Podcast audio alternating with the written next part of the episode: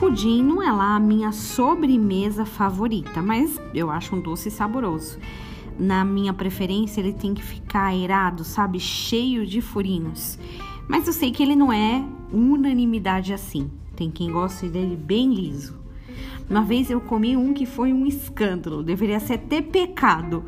A pessoa fez um pudim maravilhoso com um bolo de chocolate. Pensa na coisa boa que era.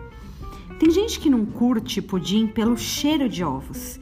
Dizem que o segredo para acabar com esse cheiro é bater bastante. Outros falam que se você tirar aquela pelinha branca do ovo, resolve.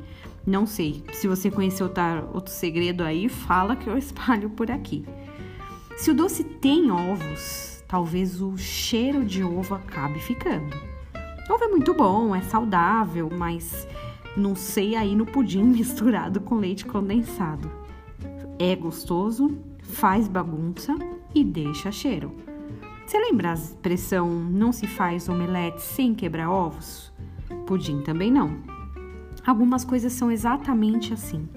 Se você quer alguma coisa, um pudim gostoso, fazer ovos ou quebrar os ovos faz parte.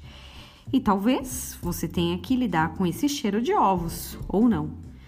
Um herói na Bíblia me vem à mente quando eu pensei nessa história toda. Foi Sansão, cheio de ações explosivas e decisões bem relevantes na vida dele. Quando o Sansão tomou a decisão de contar para Dalila seu segredo, ele quebrou ovos. Talvez o doce do pudim tenha durado pouco demais para valer a pena essa decisão tão equivocada. Agora, quando Deus lhe restaura força, ele sabe que ao matar os inimigos ele também morreria.